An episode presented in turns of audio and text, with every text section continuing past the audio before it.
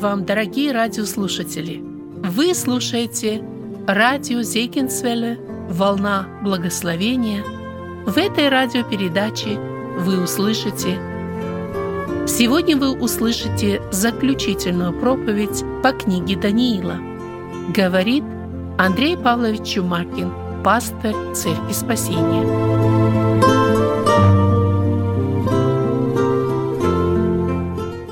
Книги пророка Даниила, и вначале мы а, закончим 11 главу, эту часть, которую мы не рассмотрели в прошлый раз. И сегодня мы а, пройдем всю 12 главу, изучая эту замечательную книгу.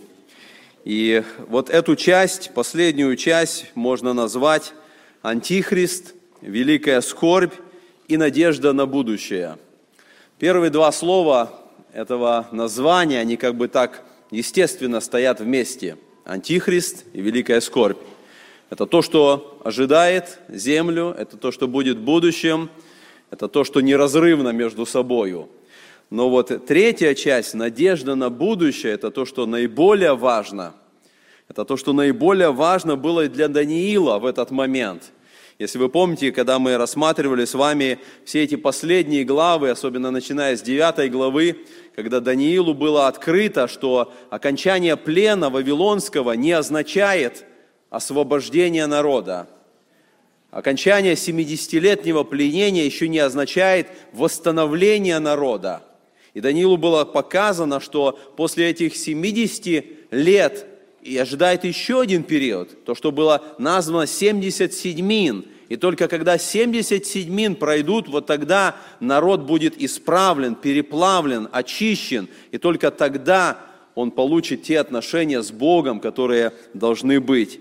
И когда мы рассматривали, вы помните, что после 9 главы, в 10 главе сказано, что когда Даниилу было открыто, это это трагическая, можно сказать, новость, о которой он не ожидал. Он стал молиться Богу, он постился, 21 день он находился в посте, он молился, ожидая ответа, как же это будет, что же ожидает его народ после плена. И вот мы читали, что э, ему дано откровение – Господь посылает ангела, который сообщает ему о том, как это будет происходить. И 10 глава, и потом 11 глава, которую мы рассматривали, как раз и является этим откровением, которое э, показало Даниилу, что будет происходить после плена. И мы рассматривали в прошлый раз эти события 11 главы, которые затрагивают весь этот период, начиная с Вавилона, и потом особенно греческие войны, противостояние, все, что будет происходить на территории Израиля, как это будет происходить вплоть до Антиоха Епифана, особо нечестивого правителя, о котором мы рассуждали. И э, поэтому вот это событие, которое мы рассмотрели в прошлый раз, мы остановились в 11 главе, в 35 стихе, это событие, которое оканчивается правлением Антиоха Епифана, и дальше мы даже смотрели восстание Маковеев – также а, указано там, что в ответ на это нечестие, в ответ на это дерзновение, богохульство, которое будет совершать Антиох Епифан, вот эти ревностные сыны народа еврейского, они восстанут для того, чтобы не поклоняться ему. Сегодня мы переходим э, вот к окончанию 11 главы, и окончание 11 главы – это описание уже антихриста будущего. И вот когда мы смотрим на этот переход, мы можем увидеть 35 э, стих, на котором мы остановились в прошлый раз, в котором сказано «пострадают некоторые из разумных для испытания их очищения, для убеления к последнему времени, ибо еще есть время до срока». Вот посмотрите, в 35 стихе упоминается эта фраза «к последнему времени». И когда мы э, переходим к 36 стиху, мы видим вот этот разрыв, мы видим вот эту как бы границу, которая существует здесь. Когда идет указание на последнее время. И мы с вами говорили в прошлый раз, что это событие останавливается вот здесь, вот в правлении Антиоха Епифана, и потом сразу перепрыгивается на событие великой скорби и правление Антихриста. Почему это так? Потому что это описание 70 седьмин – это описание вот этого периода, который Бог дал для того, чтобы очистить народ израильский. И Даниилу показано это вот в таком комплексе, в таком единстве. Хотя мы с вами, когда уже находимся во времена церкви, мы понимаем, что наступил этот перерыв тогда, когда евреи отвергли своего Мессию, когда они отказались принять его, когда он по пророчеству 9 главы написано «до Христа владыки и предан будет смерти Христос». Он был предан на распятие. И с этого момента наступает то, что называется период церкви – но Даниилу показаны эти 70 седьмин. И вот теперь, когда мы переходим вот к 36 стиху, мы понимаем, что здесь между 35 и 36 стихом есть то время, в котором мы живем. Есть время церкви. Если вы видите вот на этой иллюстрации, 164 год – это время смерти Антиоха Епифана – это момент, помните, мы говорили, 2300 вечеров и утр, который начинается со смерти первосвященника, когда прекратилось жертвоприношение, и до смерти Антиоха Епифана. Это был особый момент. И потом, по, по, прошлый раз мы уже рассматривали восстание Римской империи и покорение уже правителей селевкидов Римской империи. И вот 27 год, когда Римская республика становится империей – когда начинают править императоры, когда а, начинается правление августов. С этого момента Римская империя становится мировым правлением. И дальше начинается период церкви. И вот когда мы читаем с вами текст Писания а, в 1 Иоанна, во 2 главе 18 стихе, Иоанн говорит, дети, последнее время – Посмотрите, Даниилу было сказано к последнему времени. Иоанн уже во время новозаветней церкви, он говорит, дети, последнее время, и как вы слышали, что придет Антихрист, и теперь появилось много антихристов, то мы и познаем из того, что последнее время. И мы живем в последнее времени. И Иоанн писал, что в то время уже было появление этих антихристов, о которых мы говорили, рассуждали – но Иоанн говорит здесь, что вы слышали, что придет Антихрист. Из этого мы узнаем, что последнее время. И сегодня мы как раз касаемся этого момента, потому что 36 стих как раз указывает на это особый момент последнего времени и пришествия этого особого Антихриста, который мы не знаем, когда придет. Мы знаем, что это будет в конце времени. Мы знаем, что это будет тогда, когда церковь будет восхищена – мы знаем это тогда, когда наступит последняя седьмина вот этого периода очищения израильского народа. Тогда появится Антихрист для того, чтобы совершать эти суды. И поэтому Даниил думал, что плен закончился и все вопросы решены. Но Господь показал ему, что настоящее полное восстановление народа израильского только в далеком будущем – и таким образом Антиох Епифан, о котором мы много рассуждали в прошлый раз, он был прообразом вот этой личности, которая появится во время великой скорби. И э, мы видим, что в 36 стихе, где сказано «и будет поступать царь тот», это особая личность. Это уже не царь южный и не царь северный, потому что, как бы, когда мы смотрим вот по повествованию, может возникнуть э, впечатление, что в 36 стихе это один из царей, возможно, северный. Но мы понимаем, что в 36 стихе это особая личность, потому что в 40 стихе написано «сразиться с ним», с этим особым царем, царь северный и царь южный. Итак, давайте мы э, прочитаем этот текст э, из 11 э, главы, главы 36 стих. «И будет поступать царь тот по своему произволу, и вознесется и возвеличится выше всякого божества, и о Боге богов станет говорить хульное, и будет иметь успех, доколе не совершится гнев, ибо что предопределено, то исполнится». Вот здесь мы видим э, указание, что мы можем знать об этом правителе. Я сказал, что с 36 стиха это уже взгляд в будущее. Если до 36 стиха, окончание 35 стиха, это события, которые уже исполнились, это то, что уже произошло, то 36 стих начинает описание того, что будет только в будущем. Этого еще не исполнилось. И в основном э, все консервативные толкователи Библии соглашаются с этим. Те, кто либеральные, говорят, нет, тут по-прежнему идет описание Антиоха Епифана, хотя, э, когда исследовать более подробно, мы видим, что эта личность, о которой написано с 36 стиха, она э, такие берет на себя обязательства, которые даже Антиох Епифан не брал. И поэтому мы говорим, что это указание на будущего антихриста, который должен прийти. И вот здесь мы можем заметить, что с 36 стиха и до окончания главы идет описание вот этой особой личности и даны характеристики. И когда мы будем касаться 12 главу, мы понимаем, что там написано «И настанет время тяжкое». Это указание на великую скорбь. И написано, что в те дни настанет это время. В какие те дни? Тогда, когда появится эта личность. Тогда, когда появится вот этот царь, который будет поступать по своему произволу. Это будет особое время. Что мы узнаем об этой личности? Что мы можем узнать об Антихристе, вот когда мы читаем эти стихи?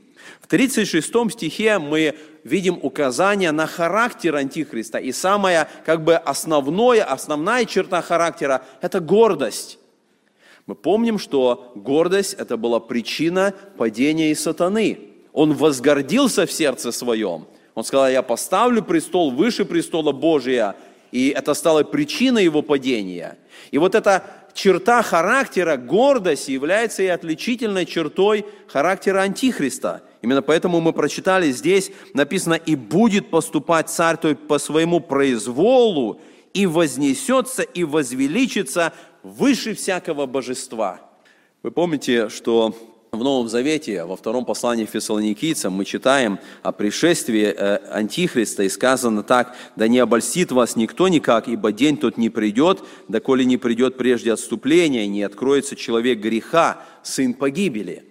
Здесь также апостол Павел указывает на личность Антихриста. Он называет его человек греха, сын погибели. Посмотрите, в четвертом стихе, а, какая должна характеристика ему. Противящийся и превозносящийся выше всего называемого Богом или святынею. Это то же самое стремление, которое было у сатаны, я сказал. Превозносящийся выше всего называемого Богом и святыней. Так сатана стремился – и вот так будет стремиться Антихрист.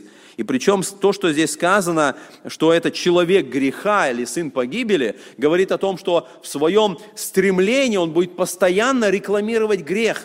Он будет постоянно побуждать людей к греху. Почему он и назван а, человек греха и сын погибели. И сказано, что он будет поступать по своему произволу. Посмотрите, он будет поступать по своему произволу. Это значит, что над ним не будет никакой власти – он придет к этому правлению мировому, и он будет поступать так, как он будет считать. Он будет абсолютный мировой правитель. Над ним не будет никакого закона, никакой власти. Он будет принимать решения. И здесь написано, что он будет иметь успех. Он достигнет этого успеха. Знаете, есть очень тяжелый стих, который трудно даже толковать из книги Откровения. Это Откровение, 17 глава, 17 стих – Бог положил им на сердце исполнить волю Его, то есть волю Божию, исполнить одну волю и отдать царство их зверю, доколе не исполнится слова Божие. Это будет воля Божия, и нам трудно понять это, нам трудно истолковать, как это воля Божия, чтобы эти цари отдали власть Антихристу. Как это воля Божия, чтобы Антихрист начал, э, получил эту власть и начал править? Но здесь написано, доколе не исполнится слова Божие. И когда мы смотрим еще раз вот на этот 36 стих, сказано, да он будет иметь успех, посмотрите, доколе не совершится гнев, ибо что предопределено, то исполнится. В чем эта воля Божия, чтобы Антихристу была власть дана? Почему он будет иметь успех? Даниилу сказано, доколе не совершится гнев. И мы понимаем, что это все моменты наказания Божьего суда, наказания народа израильского. Поэтому пришествие Антихриста не будет означать, что сатана вдруг, вдруг каким-то образом достиг того, чего он стремился, он получил власть, он каким-то образом э, нарушил волю Божью. Бог допустит это – в этом будет допускающая воля Божия, чтобы произошло наказание народа израильского. И вся книга Даниила, когда мы рассматривали ее, когда она описывает все эти смены империй, вы помните этого истукана, золотая голова, Вавилон, потом э, Медоперсия, потом Греция, потом Рим. Бог говорит, вот так будет, вот так они будут сменять. Были ли эти цари праведными? Нет, они были нечестивыми. Но Бог говорит, через это я совершаю свой суд. Через это я буду совершать свое наказание народа. И в этом как раз и наше, мы должны понимать, сказано, доколе не совершится гнев. В этом воля Божия, чтобы эти империи приходили одна за другой. И поэтому, когда мы смотрим вот этот порядок, Вавилон, Персия, Греция, Рим и потом Антихрист. Последняя мировая империя. И в этом тоже будет допущение воли Божией, чтобы 70 седьмин выполнили то предназначение, или как здесь сказано, ибо что предопределено, то исполнится. Именно поэтому мы, читая книгу Откровения, мы находим указание на 13 главу, где идет описание пришествия Антихриста, этого зверя. 7 стиха написано, «И дано было ему вести войну со святыми и победить их, и дана была ему власть над всяким коленом и народом, и языком, и племенем, и поклонятся ему все живущие на земле, которых имена не написаны в книге жизни у Агнца, закланного от создания мира». Мы видим, ему дана эта власть, и написано, все поклонятся, кроме. Есть определенная группа людей, которые во время великой скорби не поклонятся, которые останутся верными Богу. Мы можем рассуждать, как это произойдет, если церковь будет восхищена. Кто эти верные, которых имена записаны в книге жизни? Мы понимаем, что будут таковые. Будет народ израильский, будут миссионеры, которые будут проповедовать, будут два свидетеля, и во время великой скорби будут те, которые не поклонятся, не примут начертания, которые обратятся к Богу, которые будут верными даже до смерти, которые будут обезглавлены, но останутся верными Богу. Итак, первое, что мы увидели вот в этом 36 стихе, мы посмотрели на характер Антихриста, гордость. Второе, что мы можем увидеть, это религия Антихриста – Религия Антихриста, которую можно назвать антихристопоклонство. Такое немножко несуразное слово, но если есть слово идолопоклонство, мы, наверное, можем создать и слово антихристопоклонство. Потому что религия Антихриста будет поклонение Ему самому. Это будет самое главное. И мы читаем об этом, а, так написано в 37 стихе. «И о богах отцов своих он не помыслит, ни желания жен, ни даже божества никакого не уважит, ибо возвеличит себя выше всех». А, когда мы рассматривали книгу Откровения, мы касались этого момента, что первая половина великой скорби будет образование Вавилона, великой блудницы, когда Антихрист совершит так, что все религии мира будут объединены – это будет полное смешание, это будет действительно религиозный Вавилон, когда поклонение будет всем возможным богам. Но с половины великой скорби эта великая блудница будет убита, как образно написано в 17 главе книги Откровения.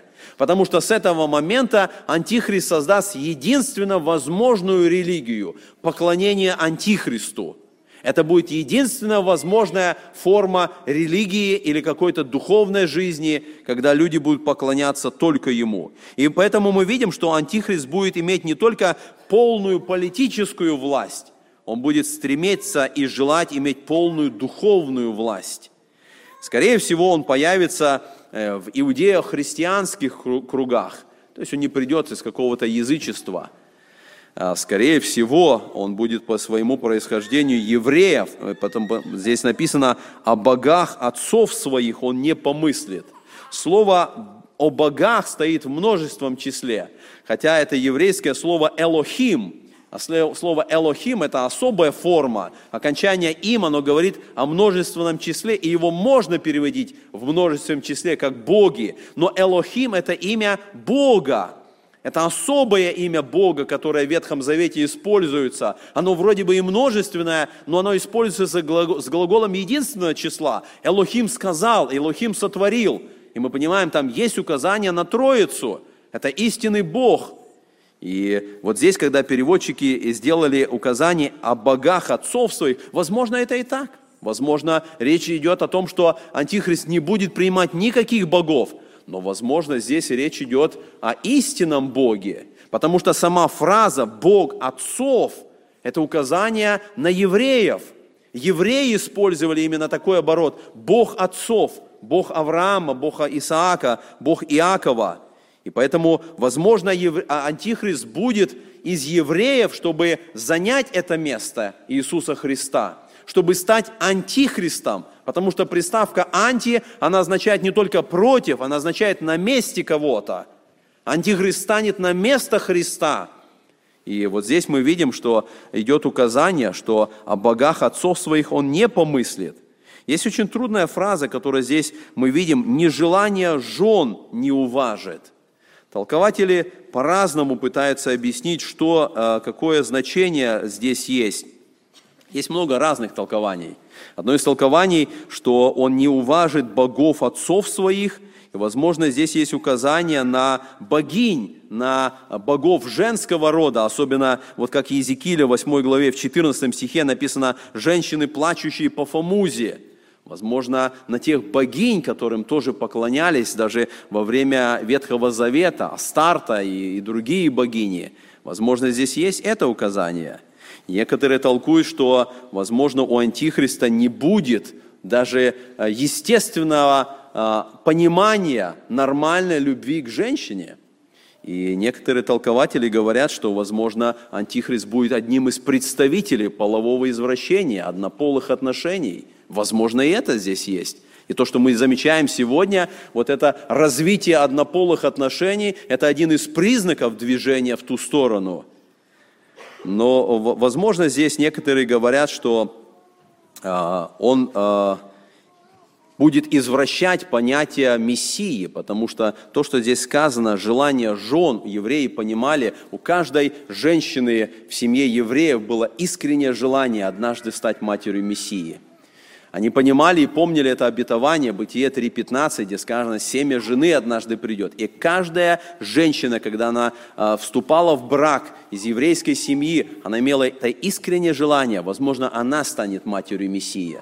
И то, что здесь сказано, он желание жен не уважит, некоторые толкователи говорят, что он будет презирать это понимание, презирать это желание, он будет презирать вообще желание пришествия Мессии однажды.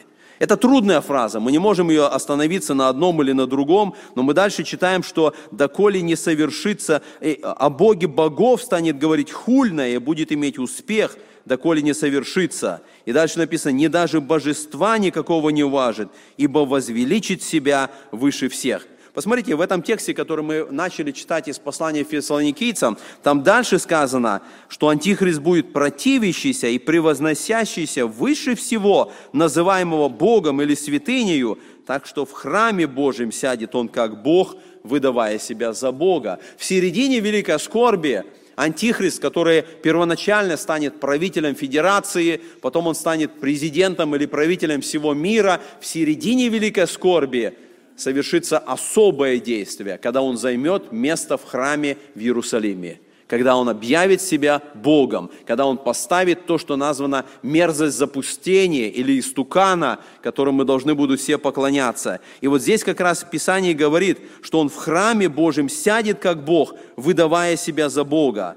В 13 главе Откровения, которую мы читали, там также сказано об этом событии – Сказано, «И увидел я другого зверя, выходящего из земли. Он имел два рога, подобные агнчим, и говорил, как дракон». Речь идет о лжепророке. Вторая личность, которая будет духовным авторитетом за период великой скорби. И написано, он действует пред ним, то есть перед зверем, перед антихристом, со всей властью первого зверя, и заставляет всю землю и живущих на ней поклоняться первому зверю, у которого смертельная рана исцелела мы видим вот это направление религии Антихриста. Лжепророк станет той личностью, которая будет заставлять весь мир поклоняться Антихристу. И окончание этой 13 главы говорит о том, что там будет это начертание, число 666. И принявший начертание, он будет принимать, что Антихрист – это тот, с кем будет связана моя судьба.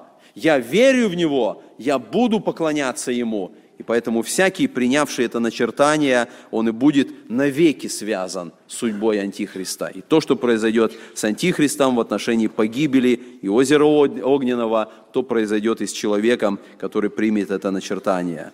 38 стих говорит об истинной цели Антихриста. Мы посмотрели характер Антихриста, религию Антихриста и какова же истинная цель Антихриста. Мы читаем 38 стих, здесь сказано, «Но Богу крепостей – на месте его будет он воздавать честь.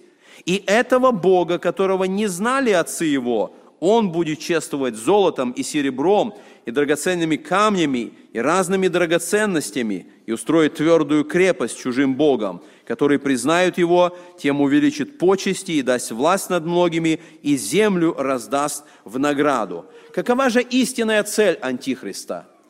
Истинная цель – это поклонение сатане.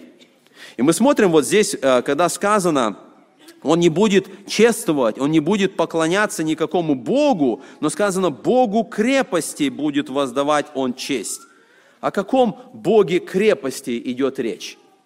Когда мы вспоминали Антиоха Епифана, мы говорили о том, что когда он осквернил храм, он а, в центре, в святом святых поставил истукана.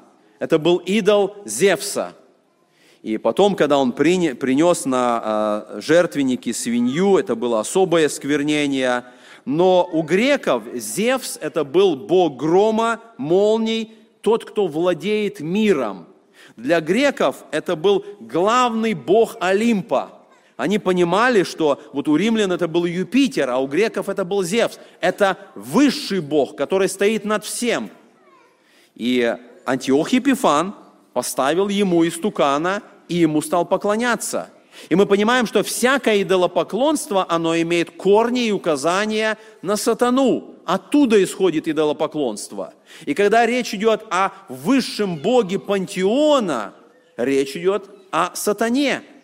И если Антиох Епифан, который стал прообразом Антихриста, поставил эту статую Зевса, то мы можем сказать, что в отношении Антихриста, когда сказано «Богу крепостей», он будет воздавать честь, скорее всего, указание на поклонение сатане. И мы здесь увидим основную цель Антихриста. Его поклонение будет самому сатане, потому что он будет связан с сатаной, потому что сатаной он будет направляем. И в этот момент Антихрист примет то, что в свое время отверг Иисус Христос. Посмотрите, мы читаем с вами э, Евангелие Луки, 4 глава, с 5 стиха. «И возведя его на высокую гору, дьявол показал ему все царства вселенной во мгновение времени. И сказал ему дьявол, тебе дам власть над всеми семи царствами, и славу их, ибо она предана мне, и я кому хочу даю ее. Итак, если ты поклонишься мне, то все будет твое». И Христос отверг это искушение. Он не принял это предложение сатаны поклониться ему и получить эту власть получить все эти царства мира. Антихрист совершит это. Он примет от сатаны все царства мира, он примет сверхъестественную силу, он примет власть сатаны, и он примет эту всю мирскую славу, которую даст ему сатана. И поэтому мы можем сказать, что Антихрист не просто будет вовлечен в какие-то оккультные действия, в нем и через него будет действовать сам сатана – и поэтому сатана, он будет инициатором войны. Почему здесь сказано Богу крепости? Потому что он будет действовать военным путем. И сатана всегда пытается путем войны разрушить, погубить, привести к смерти. И вот здесь мы видим, что никакая власть в мире не сможет противостоять тогда власти сатаны. Все сверхдержавы мира в то время будут покорены им. Чтобы, о чем бы мы ни говорили, а он, Европейский Союз, НАТО, Россия, Китай, Америка, они все преклонятся пред Ним. Он станет правителем того времени. И мы видим, что, что будет происходить с теми, кто поклонится. Посмотрите, здесь написано в 39 стихе, которые признают Его, тем увеличит почести и даст власть над многими, и землю раздаст в награду. Когда речь идет о земле, особенно здесь, у Даниила, это Израиль. Это та земля, земля святая, прекрасная земля, обетованная земля. И написано, что Антихрист будет делить землю Израиля. Он будет раздавать ее, потому что там будет а, центр всего. И дальше, когда мы читаем окончание этой главы, мы находим некоторые указания на те войны, которые будут происходить во время великой скорби. Посмотрите, 40 стиха. «Под конец же времени сразится с ним царь южный и царь северный, устремится, как буря на него, с колесницами, всадниками и многочисленными кораблями, и нападет на области, наводнит их и пройдет через них. И войдет он в прекраснейшую из земель, и многие области пострадают, и спасутся от руки его только Едом, Маав и большая часть сынов Амоновых. Мы видим, что здесь вот в этот э, период великой скорби войны будут происходить. И здесь, когда мы смотрим, опять указание царь северный и царь южный. И когда мы смотрели эту 11 главу, мы уже э, тогда сказали, что царь южный – это Египет, это все, что находится на юг от Израиля. Царь северный – это был э, царь э, Сирии и то, что находится на север от Израиля. И вот здесь мы видим, что во время правления Антихриста происходит еще одна война. Царь южный, возможно, это будет Египет, а возможно, это все армии Африки, они пойдут против Антихриста – также сказано царь северный, Сирия и, возможно, все, что на север от Израиля. Особая армия, которые пойдут против Антихриста. Когда мы читаем об этой войне, нам всегда а, хочется знать, не связано ли это с событиями 38 и 39 главы Иезекииля. Когда мы читаем эти две главы, там речь идет об особой войне прошлого, а, будущего, о особой войне, которая будет происходить а, и которая будет связана с землей Израиля – Скорее всего, битва, о которой написано в 38 и 39 главе, будет происходить в первой половине Великой Скорби. Потому что когда мы читаем о тех последствиях, там написано 7 лет они будут убирать все последствия этой войны. Поэтому где-то в начале Великой Скорби произойдет эта огромная битва, и потом на протяжении всего периода скорби будут убирать это оружие, будут сжигать, убирать все эти трупы, но вот эта война, которая написана здесь, это произойдет во второй половине скорби. Во второй половине скорби будут эти две армии, которые пойдут против Антихриста, но не будут иметь успеха. Вопрос, почему здесь написано, что спасутся самые злейшие враги Израиля? Едом, Маав, Амон. Вы можете увидеть вот там вот на карте, это области, э, в которых когда-то в свое время находились вот эти народы, Едом, Маав и Амон. Но история говорит, что ко времени Маковеев уже Маав исчез, и вообще не, мы не знаем в настоящее время, а, что это за представители этой народов. Сегодня это место занимает государство Иордания. Почему во время этой битвы, которая произойдет там, именно эта часть, Едом, Маав и большая часть сынов Амоновых, написано, не пострадают – мы не знаем. Возможно, каким-то образом Иордания или те народы, которые будут там, они воздержатся от этого конфликта, чтобы впоследствии быть наказанным. Но мы не знаем, почему это произойдет так. И дальше мы читаем с вами 42 и 43 стихи. Посмотрите, написано, «И прострет руку свою на разные страны, не спасется и земля египетская, и завладеет он, то есть Антихрист, сокровищами золота и серебра, и разными драгоценностями Египта, ливийцы и феопляне последуют за ним. Мы видим, как результат этой битвы Египет будет покорен. Он будет грабить все страны, и его сторонниками станут и ливийцы, и феопляне.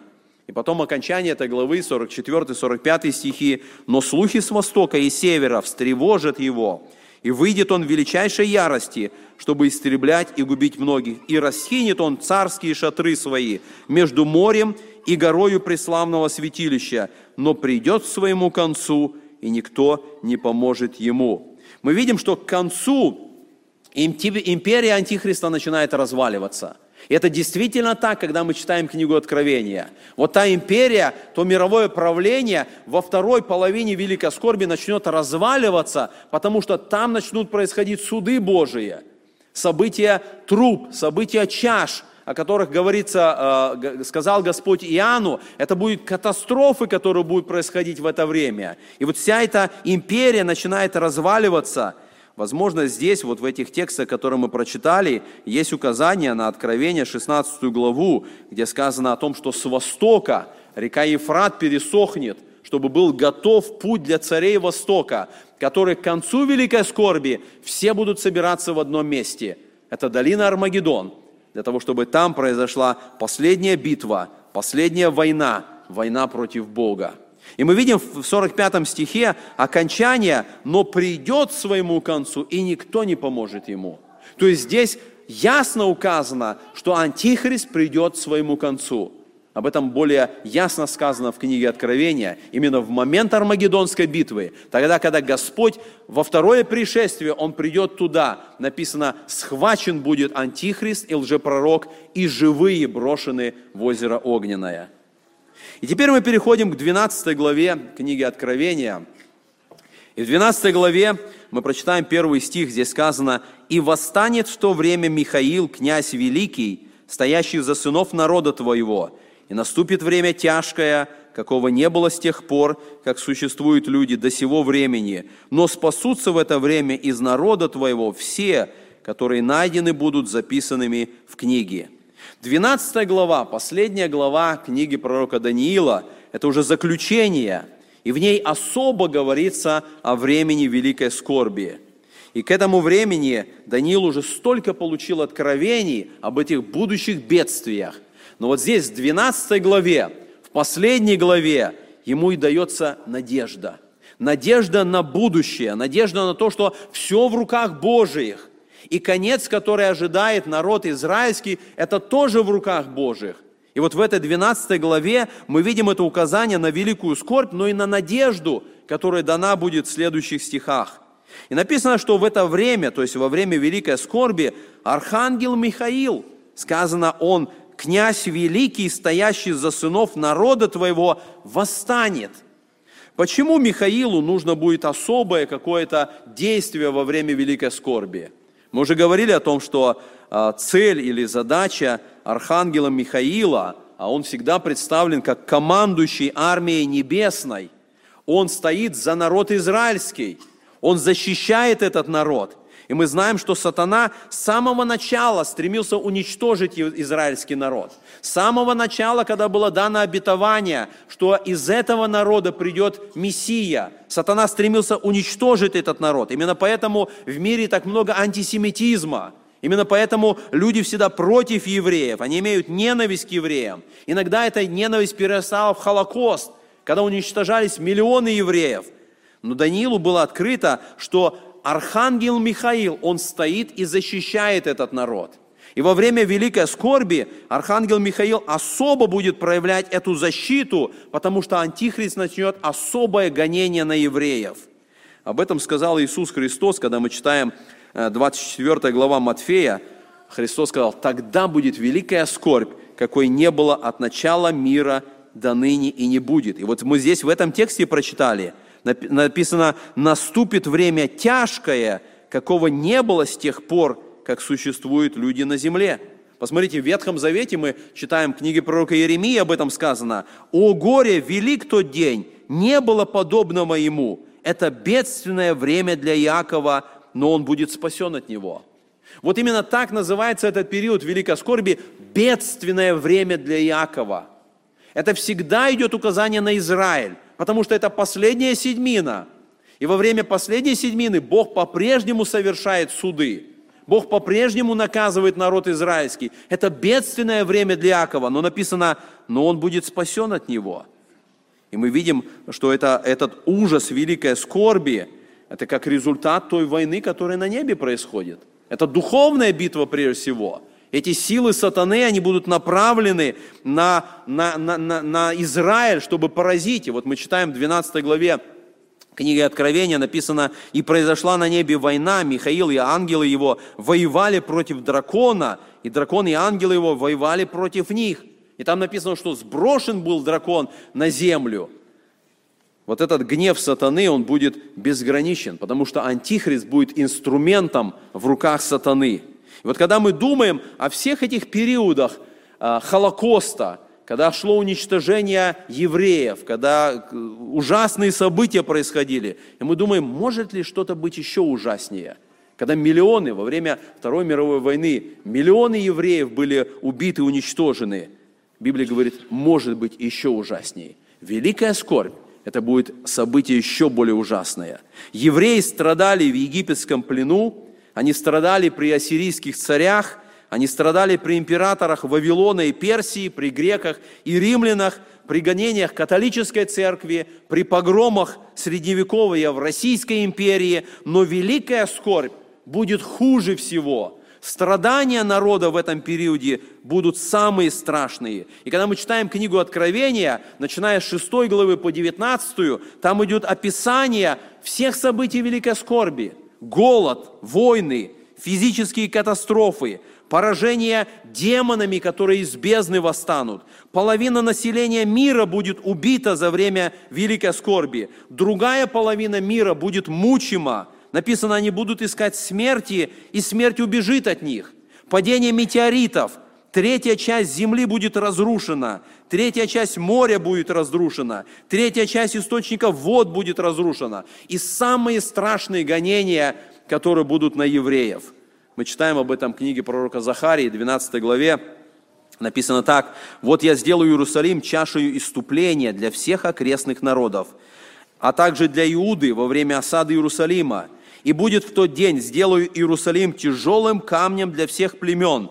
Все, которые будут поднимать его, надорвут себя, а соберутся против него народы всей земли». Мы видим, это происходит сегодня – те даже самые верные союзники Израиля, как Соединенные Штаты, сегодня меняют свое отношение к Израилю. Писание говорит, что к концу времени все народы будут против Израиля. Все народы будут за уничтожение Израиля. И это будет проявляться во время великой скорби. Но мы читаем также о том, что евреи будут очищены. Вот в 13 главе Захарии, посмотрите, 8 и 9 стихи, мы читаем такие слова. «И будет на всей земле, говорит Господь, две части на ней будут истреблены и вымрут, а третья останется на ней». Речь идет об Израиле. Земля израильская. Речь идет о евреях. Сказано, две части – то есть две части населения евреев будут истреблены, а третья часть останется и введу эту третью часть в огонь, и расплавлю их, как плавят серебро, и очищу их, как очищают золото. Они будут призывать имя мое, я услышу их и скажу, это мой народ. И они скажут, Господь, Бог мой.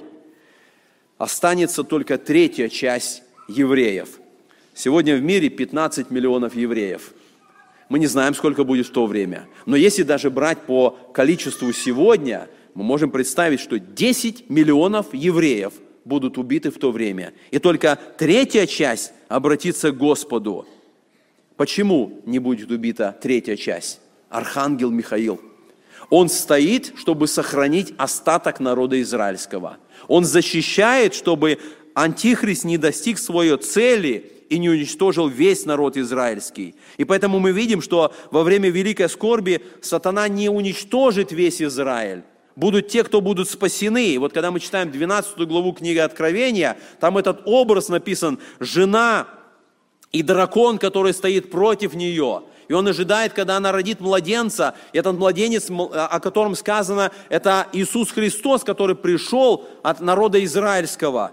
И дальше сказано, что змей пустил из пасти своей вслед жены воду, как реку, дабы увлечь ее рекою. Но земля помогла жене и разверзла уста свои, и поглотила реку, которую пустил дракон из пасти своей. И рассверепел дракон на жену, и пошел, чтобы вступить в брань с прочими от семени ее, сохраняющими заповеди Божии, имеющие свидетельство Иисуса Христа. Этот дракон рассверепел для того, чтобы поразить эту жену, поразить народ израильский, но архангел Михаил сохранит. И здесь написано в этом тексте, те, которые найдены, будут записанными в книге. У Бога есть особая книга, которая названа «Книга жизни». О ней знал еще Моисей. Он сказал, когда народ израильский согрешил, помилуй, а если нет, то и мое имя изгладь из этой книги. Об этой книге много написано в книге Откровения. Те спасенные, они записаны в эту книгу. Но когда человек согрешает, и Моисей понимает, что имя может быть вычеркнуто из этой книги. И вот здесь сказано, что те, кто не поклонятся Антихристу, те, кто, как сказано, сохраняют заповеди Божии, имеют свидетельство Иисуса, они будут сохранены в этот период. И дальше мы с вами читаем надежда. После всех этих бедствий, о которых сказано Даниилу, посмотрите со второго стиха, и многие из спящих в прахе земли пробудятся, одни для жизни вечной, другие на вечное поругание и посрамление. И разумные будут сиять, как светило на тверди, и обратившие многих к правде, как звезды вовеки навсегда». Вот здесь мы видим указание на будущее воскресение. В Ветхом Завете не так много сказано о том, что будет после смерти. Евреи не так много знали – Но некоторые моменты, которые мы находим в Ветхом Завете, все-таки показывают, они знали, что будет жизнь после смерти. Они знали, что будет воскресение. И здесь сказано, что одни воскреснут для жизни вечной, а другие на вечное поругание и посрамление. Вы помните, Иов знал это. Он говорит, а я знаю, Искупитель мой жив. Он в последние дни восставит плоть мою, и я в плоти моей увижу Спасителя моего. Он понимал, что это произойдет, даже если он умрет. Однажды он воскреснет, он увидит своего Спасителя. Мы читаем с вами Евангелие Иоанна, 5 главе. Христос говорит, не дивитесь ему, ибо наступает время, в которое все находящиеся в гробах услышат глаз Сына Божия и изыдут, творившие добро в воскресение жизни, а делавшие зло воскресение осуждения. То есть вот здесь у Даниила одно из этих немногих, но все же из имеющихся упоминаний на воскресение. И в этом дана надежда.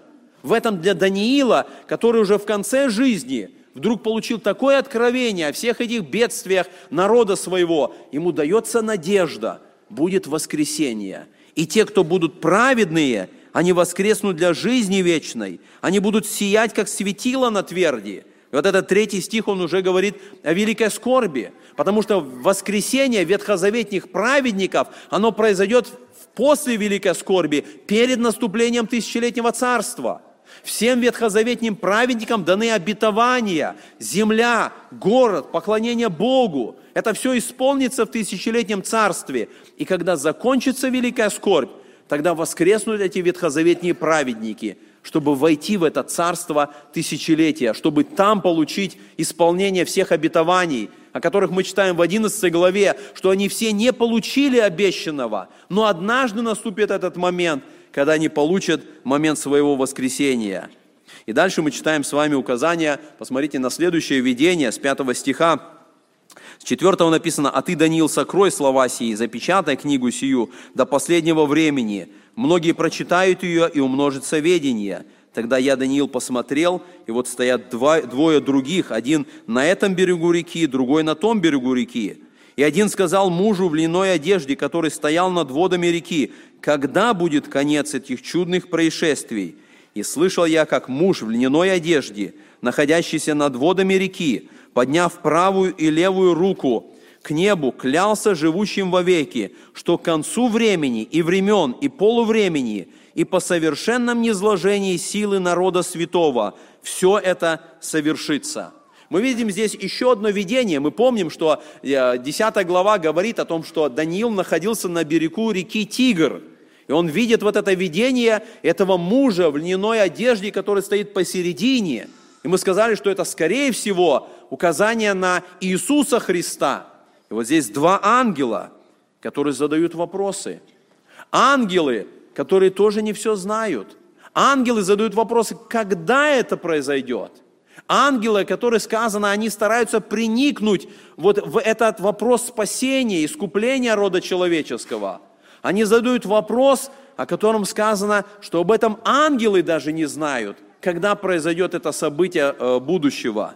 Иисус Христос, или этот довоплощенный Мессия, сказано, подняв правую и левую руку к небу, клялся живущим вовеки, что к концу времени и времен и полувремени. Это первая характеристика. И второе, и по совершенном низложении силы народа святого все это совершится – вот здесь мы находим с вами две характеристики, когда это произойдет. Первая – к концу времени, времен и полувремени. Что это такое? Мы уже говорили о том, что это особый период. Это период три с половиной года второй половины Великой Скорби. Время – это год, времена – это еще два года и пол времени, то есть полгода. Вторая половина Великой Скорби – это будет особое время Божьего суда – и сказано, к концу этого времени совершатся эти события. И второе сказано, и при совершенном низложении силы народа святого. Народ святой – это, естественно, Израиль. И здесь сказано, что Израиль, он по-прежнему Божий народ. Несмотря на их согрешение, несмотря на то, что они отошли от Бога, это по-прежнему Божий избранный народ. И сегодня это такой народ. И у Бога есть по-прежнему план в отношении этого народа. И то, что совершается сегодня, и то, что будет совершаться во время великой скорби, мы видим, это будет наказание этого народа. Поэтому сказано, когда по совершенном низложении силы народа, тогда, когда все эти бедствия, вот это бедственное время для Якова, когда все эти поражения, преследования со стороны Антихриста, они приведут к тому, что у народа израильского не станет уже силы – они полностью будут разбиты. И в этот момент, когда вот эта армия Антихриста будет собрана в Армагеддоне, будет пришествие Иисуса Христа. И как пророк Захария говорит, они возрят на того, кого пронзили, в полном с разбитом состоянии, не имея никакой надежды, при полном низложении народа, они возрят на Иисуса Христа. Они поймут, что это их Спаситель, это их Мессия. Вот тогда они обратятся к Нему – и тогда 70 седьмин они достигнут своей цели, когда народ будет очищен, когда он будет переплавлен. Поэтому посмотрите, когда это было открыто Даниилу, мы читаем с вами с 8 по 10 стихи, Даниил говорит, «Я слышал это, но не понял, и потому сказал, господин мой, что же после этого будет?» И отвечал он, «Иди, Даниил, ибо сокрыты и запечатаны слова сии до последнего времени. Многие очистятся, убелятся, и переплавлены будут в искушении. Нечестивые же будут поступать нечестиво, и не уразумеют всего никто из нечестивых, а мудрые уразумеют. Даниил не понял, как это будет происходить, что это будет, но Господь сказал, что это произойдет. И посмотрите, в 10 стихе написано вот этот результат а, последней седьмины. Многие очистятся, убелятся и переплавлены будут. Вот это указание, а, которое э, и показывает нам, в этом и была цель 70 седьмин. В этом и была цель вот этой последней седьмины или вот этого последнего периода великой скорби, чтобы народ Израиль был переплавлен, чтобы они были очищены, чтобы они были приготовлены войти в тысячелетнее царство, которое было обещано для них. И дальше мы читаем окончание этой главы, 11 и 12 стихи сказано, со времени прекращения ежедневной жертвы и поставления мерзости запустения пройдет 1290 дней. Блажен, кто ожидает, и достигнет 1335 дней. Что это за дни? О чем идет речь? Мы не можем здесь э, толковать вот так вот детально и сказать, что вот именно так надо понимать. Но мы помним, что во время Антиоха Епифана от начала осквернения храма и до восстановления этого служения Иудой Маковеем прошло 1290 дней. Мы знаем, история говорит, что от смерти Антиоха Епифана до конца преследования евреев прошло 1335 дней. И это только иллюстрация к тому, что произойдет в будущем. Это иллюстрация о том, что эти периоды будут иметь какое-то значение во время великой скорби – когда мы пытаемся увидеть это вот на этой схеме, вы можете э, увидеть, что период 1260 дней – это половина скорби. Скорбь будет 7 лет, и она будет длиться на два периода по 3,5 года. И поэтому 1260 дней начнется в середине великой скорби – но когда мы с вами э, рассуждали, мы говорили, что здесь, в середине Великой Скорби, будет поставлена мерзость запустения Антихристом. И поэтому до окончания Великой Скорби должно пройти 1260 дней. Но когда мы с вами говорили о 70 седьминах, мы говорили, что год каждой седьмины – это пророческий год, который состоял из 360 дней. Наши года сегодня – это 365 дней – если это эти 69 седьмин, которые мы подсчитывали от указа восстановления Иерусалима до Христа Владыки, прошло 69 седьмин по 360 дней, плюс учитывая високосные годы, э, которые набегают еще дни. И значит, каждый год седьмины – это 360 дней. Значит, великая скорбь, последняя седьмина, это тоже должно быть 7 лет по 360 дней, а не наши года – и если это так, значит это будет период 7 лет, немножко короче, чем мы себе предполагаем в обычных годах. Одно из предположений, что вот эти 30 дней, сказано, посмотрите, со времени прекращения ежедневной жертвы, то есть середины Великой Скорби, и постановления мерзости запустения пройдет 1290 дней. Добавляются 30 дней – и возможно, эти 30 дней, они добавлены, чтобы показать, что период великой скорби будет 7 лет в нашем исчислении. Добавляются дни, не 360 дней в году, как пророческие, но по нашему исчислению. И мы можем тогда сказать, что 7 лет великой скорби будет 7 лет в нашем понимании. Из середины великой скорби 1290 дней пройдет, когда скорбь будет окончена – но дальше здесь написано, блажен, кто ожидает и достигнет 1335 дней. Добавляется еще 45 дней. И мы тогда начинаем рассуждать, что это еще за 45 дней, когда скорбь окончена, но блаженство наступит только через 45 дней. И здесь мы можем сказать, что после того, когда великая скорбь закончится, и должно начаться тысячелетнее царство, возможно, будет этот период 45 дней, когда должны произойти пять очень важных событий. Это битва Армагеддон, это обращение Израиля, о котором мы говорили, это суд над живыми народами, о котором написано в Евангелии Матфея, что соберутся перед ним все народы, и он отделит овец от козлов.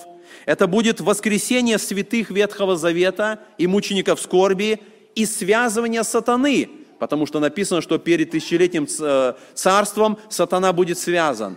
Возможно, этот период 45 дней, когда скорбь уже закончилась, но блаженство тысячелетнего царства еще не началось, это и будет этот период, когда вот все эти события, приготовления к тысячелетнему царству должны будут произойти.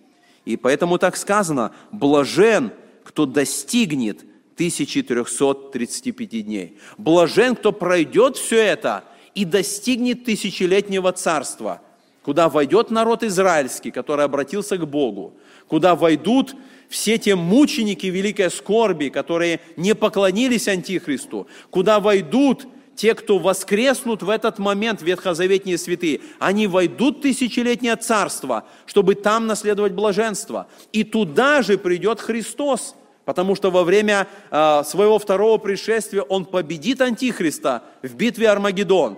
И Он скажет, войдите, благословенные, в Царство Отца, которое уготовлено вам.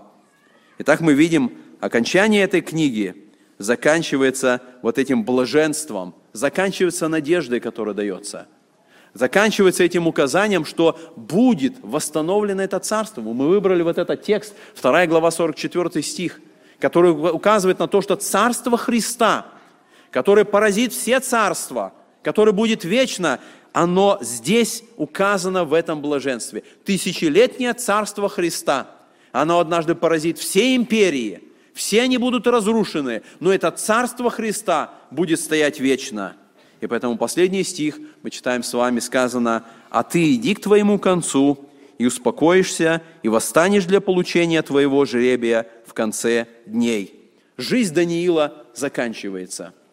Возможно, уже через какое-то короткое время после этого откровения он умер. Он умер также в плену. Предания говорят, что там, в Сузах, находится могила этого пророка. Но мы видим, что здесь, в этом 13 стихе, он получает личное откровение. Он получает личное пророчество. Это личное пророчество, что он умрет, он успокоится, но в конце написано, он восстанет для получения жребия. Что это будет за жребий? Это будет венец, венец верности служителю Божьему, рабу Божьему, который более 70 лет находился в плену, который остался верным Богу, который стал Божьим пророком, через которого Господь для нас открыл все эти события во будущего, через которого Господь сказал, что все эти империи, все эти царства – это империи, которые направляются сатаной. Они имеют свою цель земную. Они имеют указания и корни демонические. Но Божье Царство, Царство Иисуса Христа, оно придет, оно будет вечным. И те, кто верны Богу остались, подобно как Даниил, они войдут в это царство. И как Даниилу сказано, ты получишь жребий в конце дней. Дай Господь, чтобы мы, понимая эту книгу, которая говорит об этих будущих событиях, мы оставались верными Богу. Мы смотрели на то, что происходит в мире и понимали, эти земные империи, они придут к концу. Дай нам, Господь, быть верными Богу, чтобы получить от Него благословение, чтобы войти в ту благодать, которую Он приготовил для всех нас. Аминь.